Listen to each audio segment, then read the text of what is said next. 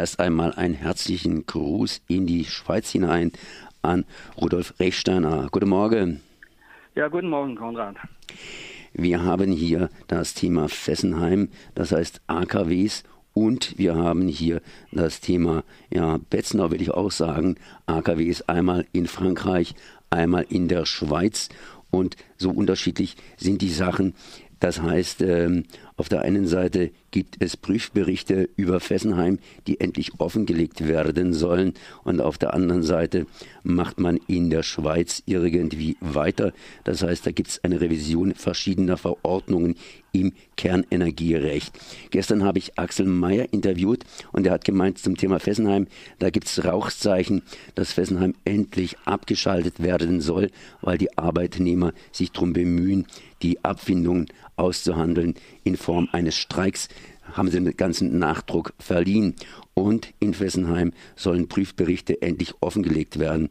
Das heißt erstmal, um was handelt es sich denn bei diesen Prüfberichten und warum sind die in den letzten Jahren nie offengelegt worden? Ja, seit dem Unfall von Fukushima müssen die AKWs äh, eine Notkühlung haben, die ausreicht, bei einem Erdbeben die Kühlung weiterzuführen. Und Fessenheim hat immer gesagt, wir haben eine Notkühlung mit einem Grundwasserpumpwerk, aber sie haben uns immer äh, nicht gesagt, wie viel Wasser denn da pro Stunde gefördert werden kann.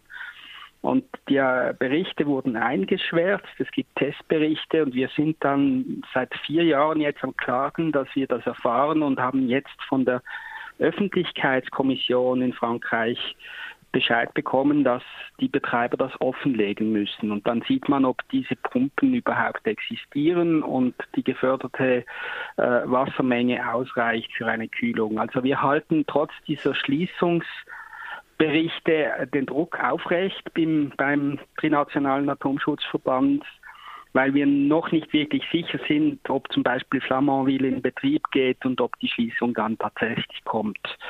Weil wir der Meinung sind, Fessenheim ist gar nicht rechtskonform heute. Warum wurden die Prüfberichte damals eingeschwärzt, beziehungsweise sind sie ja immer noch eingeschwärzt? Es wird ja erst jetzt offengelegt.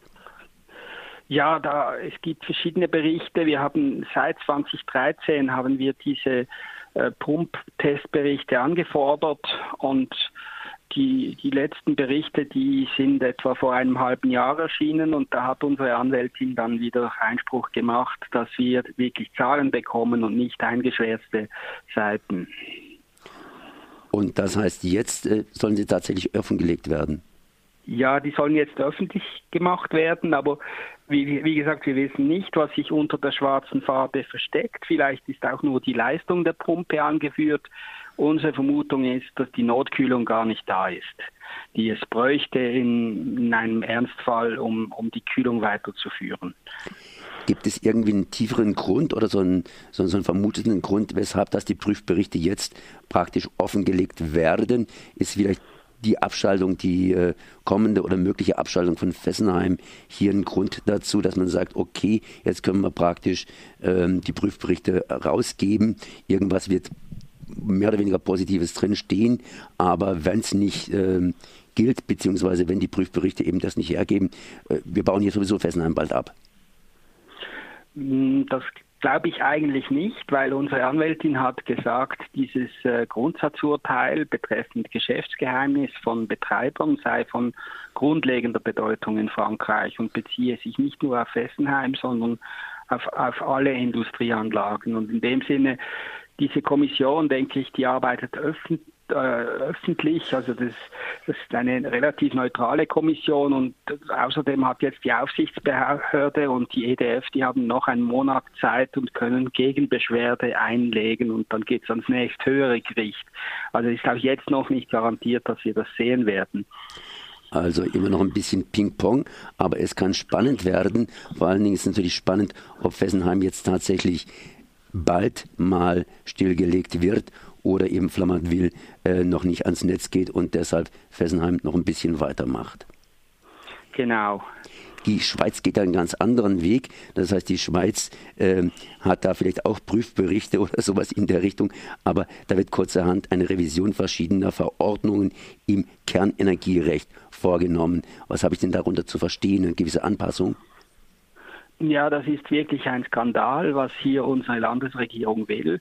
Wir haben festgestellt, dass das Atomkraftwerk Betznau die Erdbebennormen nicht erfüllt und nun will äh, die Landesregierung einfach die Grenzwerte um einen Faktor 100 verschlechtern und sie sagt dann noch, das sei ein Missverständnis, man habe bisher immer äh, äh so äh, einen höheren Grenzwert äh, angewandt und, und das sozusagen die Rechtsetzung sei ein Irrtum und man müsse das äh, korrigieren, weil es missverständlich sei. Und in Wirklichkeit ist es ja so, dass wir vor Gericht stehen in der Schweiz und die Aufsichtsbehörde eigentlich das Gesetz einfach nicht anwendet und jetzt äh, die Landesregierung der Aufsichtsbehörde zu Hilfe eilt und ihren Standpunkt eigentlich neu in die Verordnung schreibt. Und das ist vor allem auch deshalb sehr gefährlich, weil für alle AKWs in der Schweiz dann ein hundertfacher Grenzwert gilt. Der ist äh, so gesetzt, dass man eigentlich in der Schweiz die AKWs nie mehr abschalten kann. Die können dann 80 oder 100 Jahre laufen, weil die ganzen Abschaltkriterien werden aus der Verordnung gestrichen. Und ähm, damit äh, geht auch die Gefahr einher, dass bei einem Erdbeben dann äh, bis zu 100 Millisievert äh, freigesetzt werden dürfen. Und das bedeutet, dass es Tausende von Toten gibt in der äh, Umgebung von AKWs, 20 bis 30 Kilometer. Und das betrifft auch sehr viele deutsche Gemeinden im Norden von Leibstadt zum Beispiel oder von Betznau. Also eine sehr weitgehende Revision und äh, eine, eine grobe Parteilichkeit der Landesregierung, die eigentlich geltendes Recht jetzt außer Kraft setzen will, weil sie befürchten muss, dass sie vor Gericht verlieren. Das heißt, in der Schweiz gibt es mehrere AKWs, unter anderem Betzenau. Da wurde über Jahre hinweg ein Energierecht bzw. ein Kernenergierecht angewandt, das eben zufälligerweise ein bisschen lasch war oder anders ausgedrückt. Ähm, im um nein, nein, das Gesetz, das Gesetz ist eben streng, deshalb hm. konnten wir ja klagen, sondern die Praxis der Aufsichtsbehörde ist nicht rechtskonform. Also die Aufsichtsbehörde schützt nicht die Bevölkerung, sondern die Betreiber. Und bei Betznau, das ist ja das älteste Atomkraftwerk der Welt, äh, würde das dazu führen, dass es weitere Jahrzehnte lang äh, betrieben werden soll, obwohl es nicht einmal rentiert und, und eigentlich baufällig ist. Also es hat Risse im Reaktordruckbehälter und, und viele Mängel, aber ähm, äh, eine sehr merkwürdige und bedenkliche politische Entwicklung in der Schweiz. Und, und, und, da war praktisch der Faktor, muss ja um 100 erhöht werden, um Betzenau weiter betreiben zu können. Und das bedeutet bei allen anderen AKWs, die praktisch noch im Rechtsnormbereich drin sind heute, wird es automatisch auch um 100 erhöht. Und damit werden die ganzen Verordnungen aufgewässert. Ganz genau. Und es bedeutet eben auch, dass man die AKWs nicht mehr nachrüsten muss, weil die Fehlertoleranz äh, beim Austritt von Radioaktivität, die Maximaldosis, die wird einfach verhundertfacht. Also in dem Sinne äh, ist es wirklich ganz, ganz bedenklich, was, was das äh, Umweltministerium der Schweiz hier äh, einführen will. Und das befindet sich jetzt in der Vernehmlassung. Das ist eine Konsultation. Da können auch die Gemeinden in Deutschland Einspruch äh, signalisieren. Wir werden also nächste Woche mit einer Musterstellungnahme auch die deutschen Gemeinden, die Mitglied sind beim Trinationalen Atomschutzverband, einladen, doch einen Brief nach Bern zu schicken und sich dagegen auszusprechen. Dann danke ich mal für die Informationen. Wird natürlich auch wieder spannend sein, wie die ganze Sache entsprechend ausgeht. Das war Rudolf Rechstrenner von der DRAS, dem Trinationalen Atomschutzverband. Merci. Ja, wiederhören.